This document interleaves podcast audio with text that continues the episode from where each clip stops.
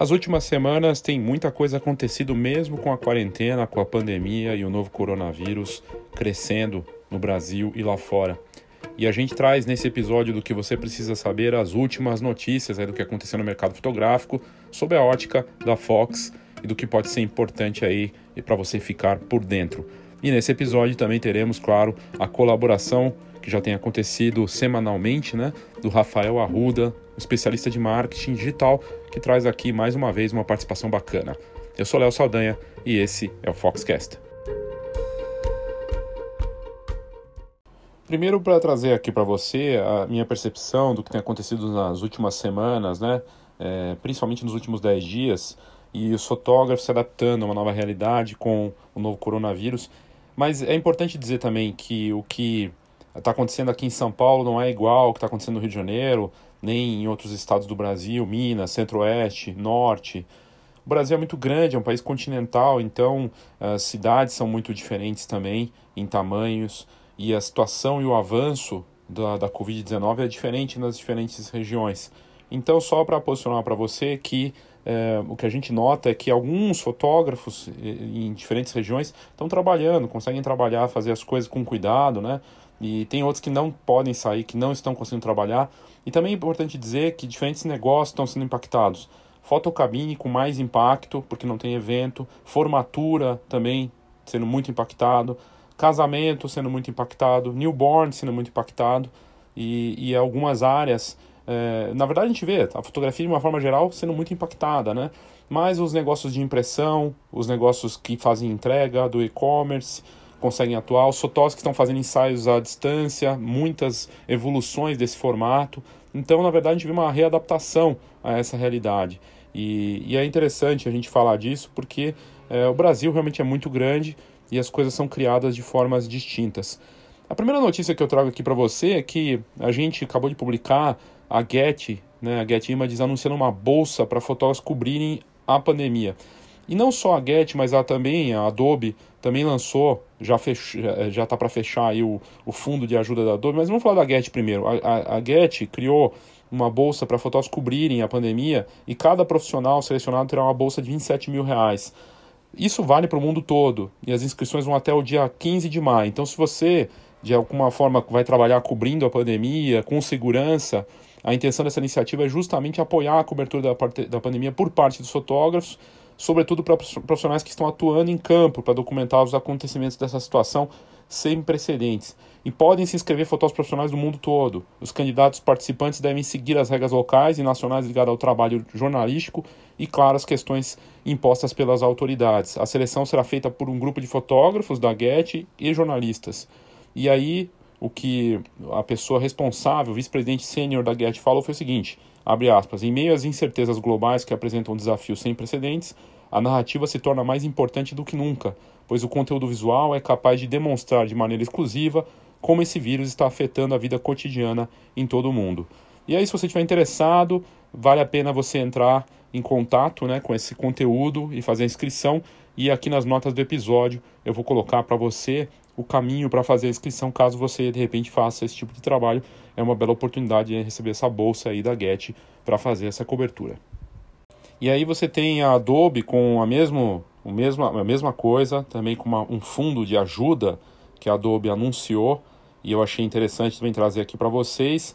Esse, esse fundo também foi criado para apoiar com mais de um milhão de dólares os artistas. As inscrições para o Creative Community Residence Fund já estão abertas e anualmente a Adobe lança esse programa de suporte para fotógrafos, designers e artistas. É um fundo que oferece apoio para artistas que estão no início de suas carreiras.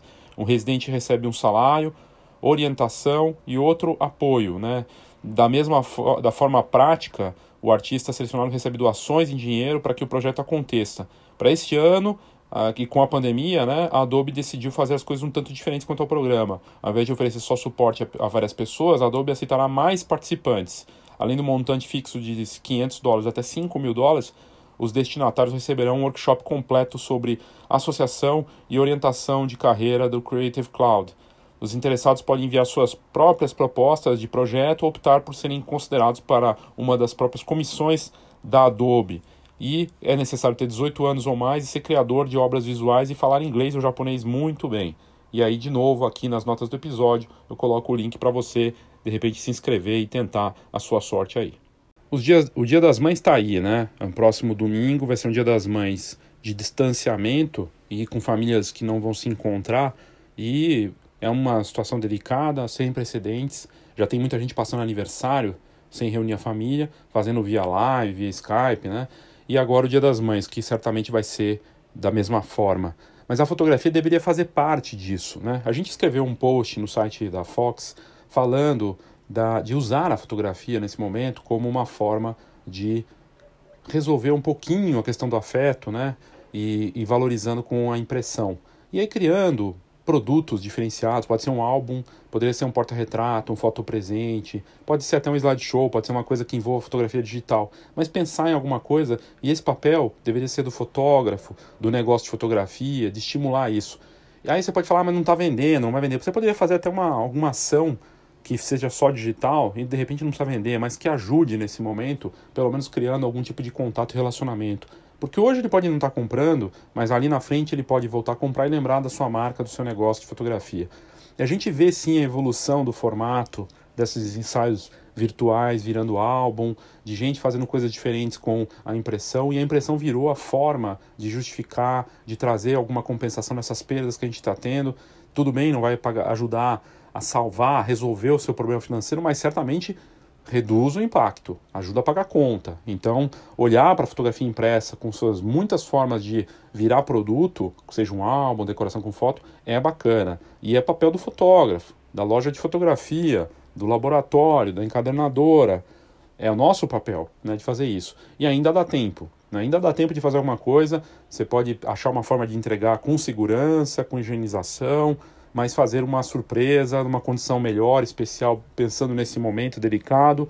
Esse papel é de quem vive da fotografia. A gente tem que bater nisso, não vão ser as pessoas que vão reconhecer esse valor, nós temos que mostrar esse valor para todos. Nas notas do episódio eu coloco aqui, inclusive, esse post falando da, do Dia das Mães né, e da importância da fotografia impressa nesse processo. Aí uma coisa bacana de falar aqui também, que não tem a ver com fundos, nem com apoios, nem com coisas do tipo, mas é, de fotógrafos criando coisas divertidas. Tem muito fotógrafo fazendo coisas diferentes nas mais variadas frentes, né?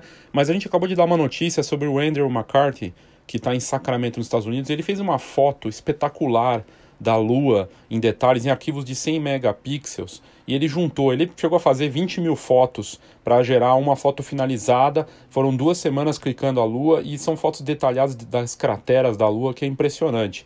E ele fez tudo do jardim da casa dele nesse momento aí de quarentena. Ele, essas fotos foram feitas em abril e ele está lá nos Estados Unidos e o resultado realmente impressiona. E o que impressiona também é que ele não é fotógrafo profissional, ele é um entusiasta que criou uma conta no Instagram que chama Cosmic alguma coisa, eu não vou lembrar direito, mas que tem mais de 220 mil seguidores. E ele publica fotos lá não só da lua, mas do sol, coisas que ele faz do jardim de casa, nesse momento de pandemia, criando coisas incríveis. E eu coloquei a foto, inclusive, aqui no cartão né, desse episódio, no Spotify, dá pra ver. E é realmente impressionante o resultado final dessas imagens criadas do jardim dele. Agora, o equipamento que ele tem é uma câmera poderosa, com um telescópio ali todo preparado para isso, realmente impressionante. E o resultado acaba bombando no Instagram, virou notícia, apareceu no mundo inteiro. Mesmo na pandemia, ele foi até a Lua e fez belas fotos, porque olha, parece que ele está voando ali realmente no, na órbita da Lua para fazer aqueles cliques. Bem interessante.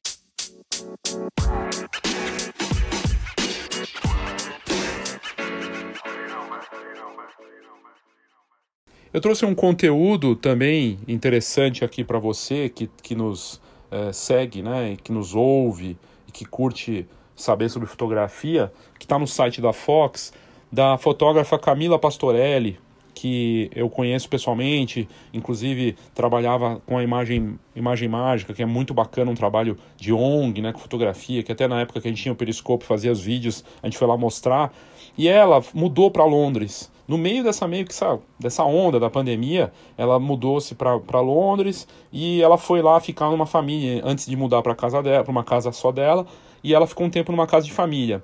E ela acompanhou a rotina de uma família em Londres e durante os, meses, os meses de março e abril ela compartilhou essa rotina. E o resultado é incrível, né? Ela se mudou para lá no dia 15, 15 de março, ou seja, no começo dessa história toda, né, da, do coronavírus. e já tinha planejado tudo antes, e ela começou. É, e aí, depois que ela chegou, uma semana depois, começou o lockdown em Londres. E ela começou a retratar a realidade daquela família, né?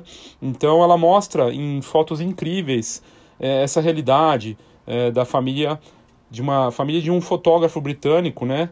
E, e é realmente incrível. Marcos, é, uma ambientalista brasileira, Bel, e as duas crianças que são brasileiras e inglesas, né? O Arthur e a Florence. E a fotógrafa Camila Pastorelli permaneceu na casa da família com quem já mantinha uma relação de amizade, trabalho de, de alguns anos, enquanto aguardava a possibilidade de alugar um espaço para morar. Foram 30 dias na casa e a Camila acompanhou essa rotina, que se revezava nas tarefas domésticas, no trabalho home office, na atenção e no cuidado com as crianças, e o resultado no homeschooling também, né, de ensinar em casa. E, e aí ela fez essas, esses cliques, realmente é muito bonito o trabalho que ela fez, é muito talentosa a Camila. E a gente até colocou as fotos no, no nosso site né, da Fox e eu estou trazendo aqui para você falando dessa, desse, desses momentos de fotografia documental de família, de quem estava ali perto, e, e, eu achei muito interessante. E, e, é bacana, a gente vai tentar conversar com a Camila Pastorelli sobre esse trabalho também da, da decisão dela de mudar. Muitos fotógrafos nos últimos, vai, sei lá, quatro, três anos foram embora do Brasil isso sempre acontece, as pessoas não é só de agora, né? É, muitos brasileiros que vão mudar para o que querem uma nova vida e tudo mais. E eu sempre quis trazer esse assunto. E eu quero começar a entrevistar fotógrafos que foram embora do Brasil. Tive a oportunidade de entrevistar uma fotógrafa norte-americana essa semana numa live do Instagram, a Deborah Cook, que está em Houston, mas que está há 20 anos lá e que mudou-se com a família, estudou lá e tudo mais. Mas eu penso em trazer aqui gente que foi faz menos tempo, como o caso da Camila. Então, nas notas do episódio que eu coloco o link para as fotos dela nessa matéria, mas é bem bacana, né, ver esse trabalho de fotografia documental, que aliás, eu acho que é tendência no pós pós-Covid, né, ou mesmo agora, enquanto a gente começar a voltar com as coisas depois da quarentena, a fotografia documental vai ganhar mais força, porque os eventos vão ficar menores eh, e as experiências de fotografia documental, seja com ensaio à distância ou mesmo pessoalmente com segurança, máscara e tudo mais, deve ter um impacto. Então a fotografia documental tem tudo para crescer, vamos ver. Mas as fotos da Camila realmente são incríveis e vale a pena você clicar aí nas notas do episódio para ver do que eu estou falando. Agora do impacto econômico, né? A gente sabe que as. Eu, eu falei disso, acho que no último episódio do que você precisa saber que as vendas de câmeras caíram fortemente, que grandes marcas como a própria Canon é, teve um impacto no resultado dela de receitas, um, as vendas de mirrorless caíram pela metade, as vendas de DSLR mais ainda, tá tudo muito mais, mais complicado agora e as vendas de câmeras só perde em termos de itens de menos vendidos itens só para mala de viagem e maletas, né? Que são aquelas maletas de, de executivo ou mochila, esse tipo de coisa. Faz todo sentido, a pessoa não vai sair porque vai precisar de uma mala ou uma maleta, não vai viajar, não vai precisar. Câmera está em terceiro, das piores itens, dos itens que menos venderam. Por que, que as pessoas vão comprar câmera agora, né, sendo que elas não podem sair? Né? Então é uma questão. Mas, por outro lado, é oportunidade também para quem está precisando trocar equipamento, talvez consiga uma condição melhor. Agora, para você ter uma a ideia da dimensão dessa crise, né, para a parte econômica, além da parte de saúde, a BH, que é a maior loja, uma das maiores lojas de fotografia do mundo, de eletrônicos, de vídeo, que fica em Nova York, que é considerada tipo uma Disney para fotógrafos e videomakers, que atrai não só profissionais, mas pessoas que vão lá para visitar, comprar coisas eletrônicas, acabou de anunciar essa última semana que está mandando 400 funcionários embora. Ela tem 2 mil funcionários. E a queda foi muito forte, porque Nova York está no epicentro dos casos de novo coronavírus nos Estados Unidos. Parece que está reduzindo o número de casos, mas a cidade está fechada, a cidade está parada, assim como São Paulo também está muito abatida por conta dessa parte econômica e a BH foi atingida fortemente. Ela, por outro lado, vê um crescimento do pedido de pessoas querendo comprar equipamentos como computadores, câmeras, é, todo tipo de acessório para fazer um home office em casa e poder trabalhar de casa. E também a entrega, o, o esquema drive-thru, que está acontecendo aqui em São Paulo no shopping já também, das pessoas poderem buscar né, lá na loja da BH, na frente da loja, eles estão fazendo isso. Mas mesmo assim o impacto financeiro foi gigantesco, eles tentaram segurar o máximo possível e 400 funcionários da B&Age Foto e Vídeo foram dispensados. Então você vê a dimensão. Se a coisa está feia para B&Age, para BH, é porque a coisa realmente está complicada.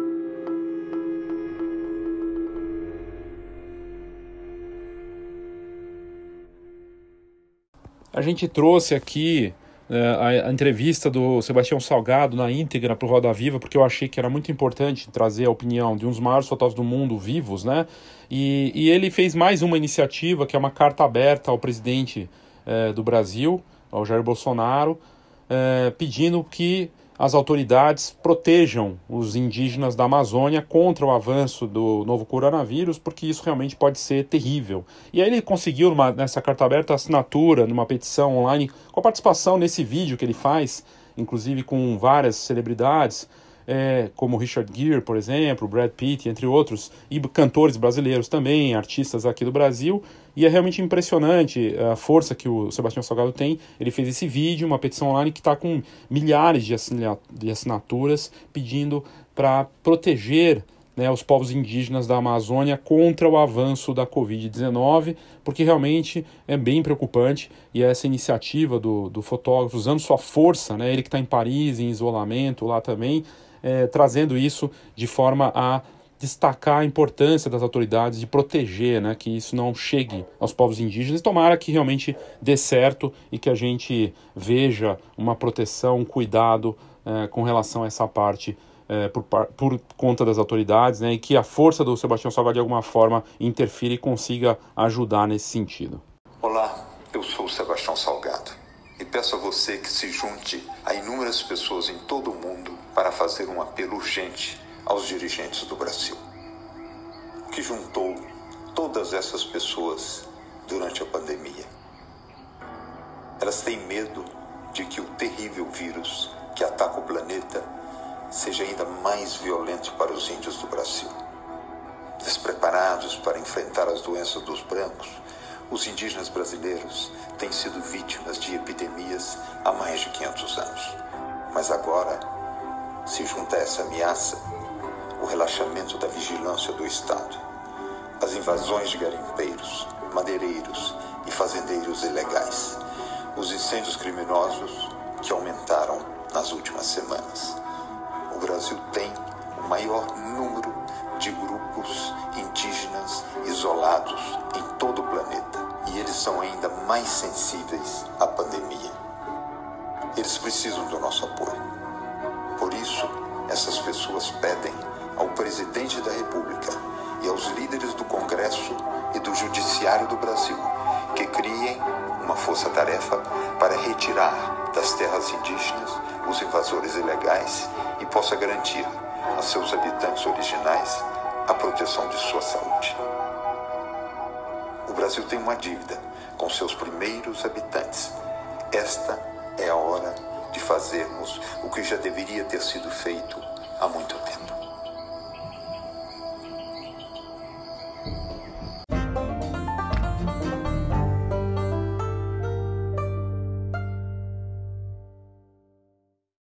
Das matérias mais lidas, se não foi a mais lida do ano, é uma das mais lidas aí do ano, acho que foi a mais lida do ano até agora, é do trabalho do fotógrafo espanhol, que fica em Barcelona, o Jorge Qualitic. Ele tem um trabalho interessante que vale a gente destacar aqui por várias questões. Ele usa, usa o TikTok de uma forma muito criativa, mostrando o que, que ele faz. Eu já falei dele aqui no, no Foxcast. Ele faz esses vídeos né, no TikTok e aí mostra como é que ele consegue o resultado final né, daquelas fotos criativas usando itens de casa. A matéria que bombou, que teve mais de duas mil pessoas que clicaram na última semana aí nessa matéria no site da Fox, ela bombou pelo seguinte: ele trouxe um novo vídeo e novas fotos para você criar fotos criativas em casa com itens caseiros, ou seja, gambiarras fotográficas da quarentena. E realmente é incrível, ele desde fazer uma foto do teu ferro de passar roupa, até outras coisas de casa. E algumas fotos são realmente inusitadas, usando flores, é, é pontos de vista para fazer essas fotos. E é muito interessante. E a gente vê muitos fotógrafos, inclusive celebrados, como Stephen Shore e outros de, de outras partes do mundo, criando arte com as coisas de casa, fazendo séries fotográficas desse momento de isolamento em casa e criando coisas com coisas com os itens mais ordinários possíveis. Então é, só mostra que criar arte é possível fazer isso em casa, né, que você pode fazer em casa e que usando os itens mais comuns e o resultado fica incrível. E aí o Jorge ele faz essas situações ali de mostrar splash, como fazer uma foto splash em casa, coisas incríveis, divertidas e acabou bombando no site da Fox. E aí nas notas do episódio eu coloco aqui o link para você ver o que ele sugere e realmente é interessante. E a gente vê muitos, mas muitos fotógrafos videomakers aqui no Brasil e lá fora fazendo a mesma coisa, um exercício né, de criatividade nesse momento de quarentena. E vale a pena para exercitar, para trabalhar a criatividade, para passar o tempo, para desestressar. Eu achei bem bacana e eu acho que é uma boa ideia. Criar para passar o tempo. Das coisas legais que o Instagram fez nos últimos tempos, além das muitas lives que a gente vê, tem conteúdo bacana nas lives, né? Uma forma de passar o tempo também, de se informar, de se educar. Aliás, estudar é uma das coisas que a gente tem a fazer agora, seja lendo um livro, um curso online, né, mergulhando nessa parte de tutoriais, enfim, dá para estudar, dá para se reciclar né, nesse momento. Mas o que eu achei interessante do Instagram, que eles fizeram, aí anunciaram faz pouco tempo, foi um recurso no Stories da rede social com a função de doação para ONGs nas lives, né? Isso é muito bacana. Porque nas, na, no Store já tinha esse recurso. Agora nas lives você também pode fazer a contribuição. E aí é uma forma de ajudar contra, com ajudas, colaborações com causas, com ONGs. Eu achei bem bacana essa, essa opção de você ativar ao vivo a forma de você fazer uma live pedindo por uma causa, uma comunidade, alguma instituição de caridade. Não precisa ser só uma celebridade fazendo isso. Isso pode ser para qualquer um. E agora o Instagram permite fazer isso nas lives. Então, uma bela ideia aí do Instagram de criar essa ferramenta para ajudar né, quem precisa durante a transmissão, né? E aparecendo, inclusive, as doações feitas ao vivo no Instagram para que eles possam compartilhar sobre essa ajuda. Eu achei muito interessante, tomara que a gente veja mais iniciativas desse tipo acontecendo por aí. Não tem nada a ver com pandemia, nem com o novo coronavírus, nem com impacto financeiro, mas uma das notícias que a gente deu esses últimos dias que é interessante foi um drone adaptado para um canal de TV, para um documentário sobre borboletas, é, e bem interessante, né? Numa floresta no México, e tem milhões, meio bilhão de borboletas. E para conseguir gravar essa cena, eles adaptaram um drone como se fosse um beija-flor. Então o drone parece um beija-flor, é super pequeno, e ele consegue chegar perto das borboletas sem incomodá-las, porque elas não encaram ele, né, esse drone adaptado que parece um beija-flor, não encaram ele como um predador. Então as cenas gravadas são espetaculares, né? E esse drone chamou muita atenção, acabou sendo uma das notícias mais lidas na semana do site da Fox também. E é interessante ver a tecnologia sendo usada para esse tipo de coisa, né? No caso, os drones. Aliás, os drones na pandemia, né? Trazendo para o novo coronavírus, sendo usados para reconhecer quem está saindo nas ruas sem máscara, com um, câmera térmica para ver se a pessoa está com febre, para ajudar no, nas questões de aglomeração e de aviso para as pessoas saírem das ruas. Então os drones sendo usados até inclusive para arte. O Claudio Edinger está fazendo uma série sobre isolamento, ele mostra janelas, pessoas de cima isoladas, com o drone fazendo essa foto, é bem bacana também. Então sendo usado para arte, para ciência, pelas autoridades, os drones continuam bombando, com muitas oportunidades aí interessantes sendo utilizados de forma artística, comercial e científica. Se tem um momento para a gente se reinventar e para tentar algo diferente, é agora. Por mais que muitos fotógrafos e negócio de fotografia não gostem de ouvir essa palavra, que estejam incomodados com o momento, não existe outro caminho que não seja o reposicionamento, a reinvenção do negócio. Isso vale para Fox, vale para você que está ouvindo, vale para todo mundo, porque o novo normal está vindo aí. A verdade é que já, tá já estamos vivendo isso, uma transformação, e não dá para negar isso. A gente precisa encarar de forma real. Então, a iniciativa criada por mim e pela Fox no final do ano passado, né, mais para o último trimestre do Rumo, foi muito interessante e eu acredito que ela chegou no momento agora de evolução para ajudar os negócios de fotografia a se reposicionarem mesmo. O Rumo, basicamente, é uma abreviatura para reposicionamento, porque é hora de você criar uma posição correta na mente do cliente para essa nova fase. Um produto único, personalizado, que é super valioso para qualquer negócio, não tem marketing sem produto único e personalizado. O marketing 4.0, que é a nova forma de você estabelecer o contato e fazer a comunicação com seus clientes, e a orientação, que é tanto para conversar com seus clientes quanto do que a gente faz no rumo. Então eu te convido para saber mais, aqui nas notas do episódio a gente tem mais informações sobre rumo. É hora de você reposicionar seu negócio para essa nova fase. A GoImage é a patrocinadora aqui do Foxcast e ela está com uma série de ações para esse momento delicado que a gente está vivendo, mas agindo de uma forma bem contundente, buscando oferecer suporte e criar condições bacanas para o fotógrafo ter é, bons serviços né, e disponibilidade aí da marca nesse momento. Entre outras coisas que a empresa tem feito, é um pacote de soluções né, que ela anunciou tem algumas semanas, como por exemplo frete grátis para pedidos acima de 300 reais, ou, por exemplo, se você tiver algum problema com pagamento e o seu boleto atrasar também, dá para resolver com eles. O pacote de soluções deles prevê também mais de 2 mil pontos de retirada por apenas R$ 9,90. Entre outras soluções, como parcelamento, seis vezes sem juros no cartão até 30 de novembro. São tantas iniciativas que só dá mais orgulho de ter a GoImage como patrocinador aqui do Foxcast. Outra iniciativa criada pela GoImage que vale o destaque aqui é o PhotoGo, uma plataforma que ajuda o fotógrafo a criar uma opção de faturamento com as fotos dos clientes. Para você saber mais é só entrar em photogol.com.br. É bem bacana essa iniciativa que transforma o fotógrafo naquilo que ele sempre deveria ter sido, um agente de memórias, facilitando as impressões das famílias, sejam as fotos do próprio fotógrafo ou só das famílias mesmo. De qualquer forma, é uma maneira de você compensar as perdas aí com esse momento que a gente está vivendo. Acesse que vale a pena. E para você saber mais sobre a GoImage as ofertas que eles estão oferecendo e conhecer os produtos que, dessa que é uma das melhores encadernadoras do Brasil, é só acessar goimage.com.br Antes de chamar o nosso colaborador aqui frequente, eu gostaria de dizer que nos próximos dias nós vamos colocar aqui no, no episódio do, do Foxcast uma, um conteúdo que nós fizemos que foi feito primeiro no Brasil. Já tem gente puxa, a gente puxou isso, né? Mas foi o primeiro conteúdo a falar do novo normal na fotografia. E eu fico feliz de ver isso sendo estimulando é, outras, de, outros debates, outros canais também a falar do mesmo assunto. É, esse é o papel da Fox, é ter essa missão de estimular também. E eu vou trazer isso num episódio aqui, que eu quero inclusive gravá-lo ao vivo para quem quiser assistir, mas aí eu vou jogar aqui no, no Foxcast. Na verdade, eu vou fazer, vou gravar o episódio do Foxcast, mas transmitindo ele ao vivo né, no Instagram da Fox. Eu vou fazer isso no, nos próximos dias, em algum horário, para ser uma coisa diferente, divertida e bacana. E vou trazer esse novo normal na fotografia com uma visão minha sobre o assunto.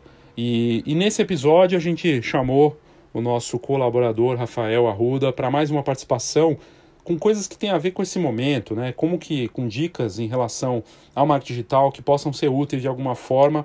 E o Rafael mais uma vez contribui aqui com um assunto bem interessante. Então com vocês, Rafael Arruda da Sou Mais Digital, nosso parceiro aí, parceiro da Fox e um especialista em marketing digital, trazendo mais dicas bacanas aí para você. Olá, Léo. Olá, ouvintes do Foxcast. Eu sou o Rafael Arruda e hoje é, vamos falar um pouco sobre os influenciadores digitais né, e como eles podem nos ajudar nesse tempo de coronavírus e até mesmo que você pode se tornar um deles né, nesse tempo de, de crise como uma forma de novo negócio ou uma forma de aproximação com o seu público. Né, primeiro começar agradecendo mais uma vez o Léo e a Fox pelo espaço de poder compartilhar um pouco aqui no Foxcast e para a gente falar dos influenciadores, a gente tem que dividi-los, né? A gente primeiro tem que fazer um contraponto da celebridade com o influencer, né? Com o influenciador. Que a celebridade geralmente é, fica conhecida inicialmente por, pelo seu trabalho, né? Jogador de futebol, músico, atriz, ator e por aí vai, né? E com isso pode ou não se tornar um influenciador nas mídias digitais, nas mídias sociais né? Mas o que a gente tem que observar aqui é que a celebridade pode se tornar um influenciador e o influenciador pode vir a se tornar uma celebridade devido às proporções. E a gente tem que separar eles em algumas categorias para ficar mais fácil. Né? Dos mega influenciadores, né? ele geralmente tem pelo menos um milhão de seguidores ou assinantes, né? em pelo menos uma plataforma, por exemplo, no YouTube, Facebook, Instagram. E se você quer que sua marca seja reconhecida globalmente, aí é hora de considerar fazer uma parceria com os mega influenciadores, né? Eles cobram às vezes muito caro, já vi gente cobrar cerca de 27, 30 mil por um post, dois stories, num pacote, né? Mas tem um alcance global e geralmente são utilizados por marcas que têm não tem tanto um público específico, né? Tem um público mais abrangente. A gente tem que falar também dos macro influenciadores, né, que são os próximos aí nessa, nessa escala. Eles têm de 100 mil a 1 milhão de, de seguidores em média. E eles se encontram entre os micro, que a gente vai falar daqui a pouco, e os mega influenciadores. Eles têm um público grande, é, porém mais engajado às vezes até do que o dos, dos mega influenciadores. E funciona bem para marcas que, quer, que querem aparecer né, num público específico. Né? Ele já não com alcance maior, mas com um público mais específico, um nicho mais específico, né? Mas abrangendo sempre a região maior, né? Dificilmente alguém que está numa cidade de 350, 400 mil habitantes vai ter 100 mil seguidores dessa mesma cidade e região, né? Tem que observar isso. Depois disso, na escala, a gente tem os micro-influenciadores, que tem entre 10 e 100 mil seguidores. E são conhecidos por serem geralmente especialistas né, em, em, setor ou alguns tópicos no setor. Né? Eles realmente conhecem do seu assunto, gostam do assunto e ganham credibilidade, fazem audiência né, e se tornam autoridade no assunto por determinado assunto. Então aí já é hora de considerar fazer parceria, né, contratar esses influenciadores. Se você está numa, numa querendo atingir uma região um pouco menor ou às vezes uma região maior com um público bem mais específico. Né? E a gente vai aqui para os nano influenciadores, para finalizar os tipos, né, as categorias, que são um novo, né, não sei se posso falar assim, um novo tipo de influenciador, que são consumidores comuns que influenciam dentro de uma comunidade local. Eles têm às vezes até 10 mil seguidores, pouco mais, pouco menos e pouca experiência em trabalhar com marca, né? Então, às vezes, não são é, propagandistas, não são garotos propaganda, garota propaganda de, de marcas, não tem esse costume, embora possa pode vir a ser, né? Só que eles são muito poderosos, porque eles têm um nível de envolvimento é, muito grande com a sua audiência. Por ter uma audiência menor, porém mais qualificada, né, que é uma tecla que eu sempre venho batendo nela, da gente não preocupar tanto com o número, preocupar mais com qualidade, eles têm um envolvimento maior, porque quem assiste ele se considera um par dele, né? Quem assiste, consome conteúdo do nano influenciador, eles consideram um par, então é mais fácil você comprar de alguém porque o seu amigo comprou porque você tem uma experiência é, próxima dele, do que comprar de alguém só porque um cara muito, uma pessoa muito famosa falou daquilo, né? Isso falando em, em serviços e produtos mais específicos de mercado regional, por exemplo. Né?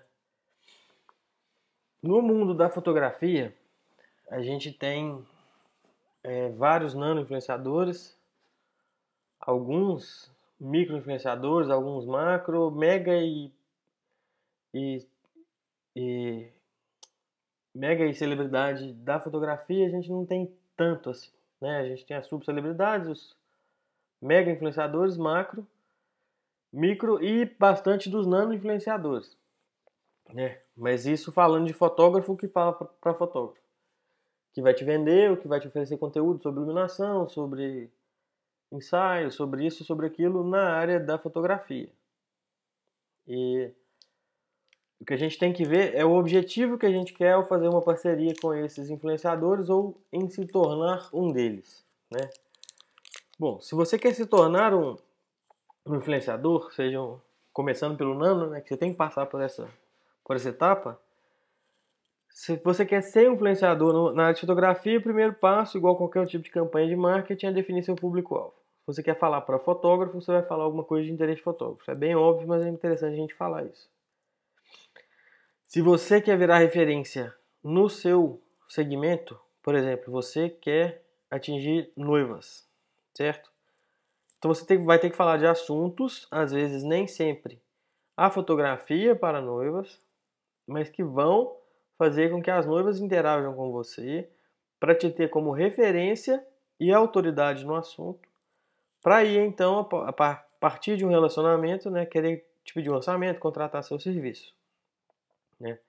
Se você quer falar para fotógrafo, você vai ter que pegar uma área de, de expertise sua né, para poder destrinchar ela, falar melhor dela e a fundo nela, para que as pessoas te enxerguem como referência e também a partir daí de um tempo você vender. Ou é, os próprios anúncios mesmo de marcas relacionadas à fotografia, ou conteúdos, né, venda de conteúdo, como cursos online, cursos presenciais, workshops e por aí vai.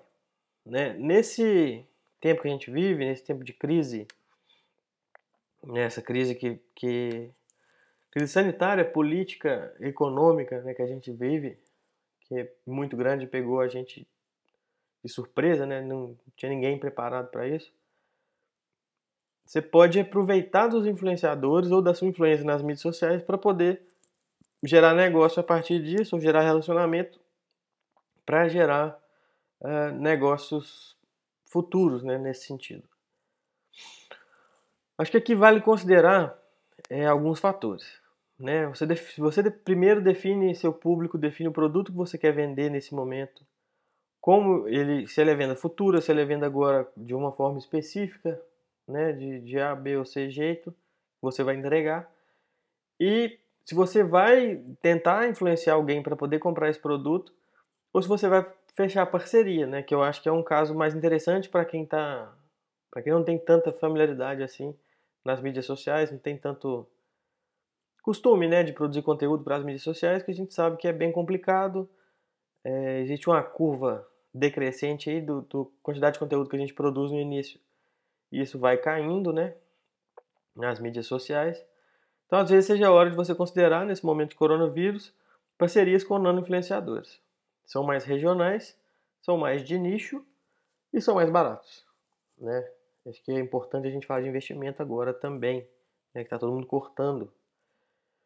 Bom, se você quer definir um produto, eu acho que a gente falou em outro podcast que não é hora de parar de vender, é hora de continuar vendendo, a gente nunca pode parar, quem vende não deve parar, né? E eu acho que é hora de vender sim, né? E definido o que você vai vender, se você vai vender foto revelada no seu condomínio, você vai vender pacotes futuros, se você vai vender é, arquivos que estavam parados como acréscimo a serviço que você já entregou, ou qualquer outro tipo de coisa na fotografia, né? Isso a Fox vem mostrando desde o início da quarentena, por exemplo, lá no site da Fox, todo mundo vai conseguir ter acesso. Inúmeras formas de, de driblar, né, de pelo menos enfrentar essa crise. Depois definido isso, você, eu acho que vale a pena considerar os nano-influenciadores, como eu disse. Você, você vai pegar um nicho de mercado, né? Você às vezes quer falar, vamos voltar no exemplo da noiva. Você quer falar de, de para noiva, você quer vender para noiva, né? Para o noivo, para noiva. Então, não, talvez não seja interessante você pegar um nano influenciador de, de, de vida fitness. Né? Às vezes é mais interessante você pegar alguém que, que é influente na sua região na área de casamento. Né? Talvez seja interessante para você que faz aniversário infantil pegar alguém que, que é influente na, na, na área de festa infantil, de buffet infantil, por exemplo, a gente sempre tem. Os microinfluenciadores são gente, vamos dizer assim, são gente, gente igual a gente. São pessoas comuns que exercem uma influência sobre a sua audiência. Às vezes nem sabem disso. Então, às vezes, essa parceria sai de graça, mas você observa que, que, alguém, que alguém é bom no, no, na comunicação com determinada área que é do seu interesse, talvez seja a hora de propor uma parceria, né? Às vezes, às vezes até se envolver o dinheiro propriamente dito, envolvendo troca de serviço, né? Todos os influenciadores, por exemplo, precisam, né? Se não fazem, devem fazer fotos profissionais para utilizar nas mídias sociais, usar em arquivos, usar em Media Kit, etc. Então, tá aí uma moeda de troca que a gente pode usar, que vai sair mais barato do que, às vezes, o dinheiro mesmo, né? Pagar esses influenciadores. E dito isso, é, você vê, por exemplo, alguém que, que. Uma mãe que é muito influente em falar sobre cuidados com filhos, com bebês e, e filhos maiores, etc. E você ah, fotografa família, fotografa crianças, fotografa newborn. Talvez seja a hora de conversar com essa mãe, trocar algum tipo de serviço com ela, ou contratar, ou ver alguma outra forma da parceria para que ela divulgue seu trabalho. Né? Não é E quando eu falo divulgar, não é divulgar, compartilhar um post seu. É ela falar mesmo, ela credibilizar o seu serviço para que você tenha é, realmente resultado, né? Isso serve para qualquer outra área. Se você pega uma uma cerimonialista que tem um envolvimento muito grande conosco através do Instagram, talvez seja hora de, de fazer uma parceria com ela. Né? Às vezes cerimonialista, não, não sei se é o caso, mas porque tem vários fotógrafos sempre perto, mas às vezes tem alguém de buffet que, que tem um destaque, alguém de roupa de festa que tem um destaque, etc. E por aí vai.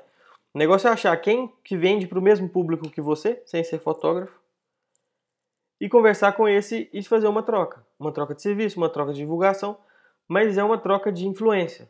Né? As mídias são sociais por definição. Né? A gente chama de rede social, na verdade, as mídias sociais no nome já, já, já é bem explicativo. Né? No início lá elas foram. A ideia era do compartilhamento, né? de você compartilhar o que você gostou para que seus amigos vissem e também tivesse acesso a um conteúdo que você deu credibilidade para ele, para as pessoas que te conhecem. Isso foi tomando algumas proporções diferentes, foi tomando. É, foi entrando na história dos anúncios e tudo, até porque eles não podem eles também não devem entregar nada de graça para a gente, porque eles também têm que ganhar dinheiro para manter a plataforma que a gente usa o dia inteiro funcionando.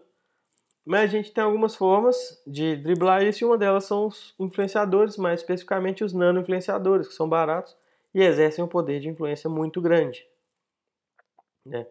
Eu acho que vale a pena sim a gente poder a gente fazer parceria com esse tipo de, de influencer. Né? É claro que, que observar as proporções e, e, escala do seu serviço, a gente considera micro, macro, mega, né? Ou até celebridade, mas eu acho que da maioria não é o caso, né? Bom, eu acho que deu para falar um pouco, né, sobre os influenciadores, as categorias que existem e como a gente pode fazer uma parceria. E eu quero só deixar esse alerta mais uma vez para que vocês não parem de vender, não parem de se reinventar porque se reinventar é a palavra de ordem não só do momento agora, é daqui para frente, né? E vamos utilizar dos influenciadores para que a gente consiga se reinventar com mais alcance, né? Bom, é isso. É... Agradecer mais uma vez ao Léo e ao Fox pela oportunidade aqui de novo no Foxcast. E caso tenha alguma dúvida que vocês queiram que a gente responda num próximo episódio, é só enviar para o Léo ou para a Fox que a gente comenta aqui. Muito obrigado e até a próxima.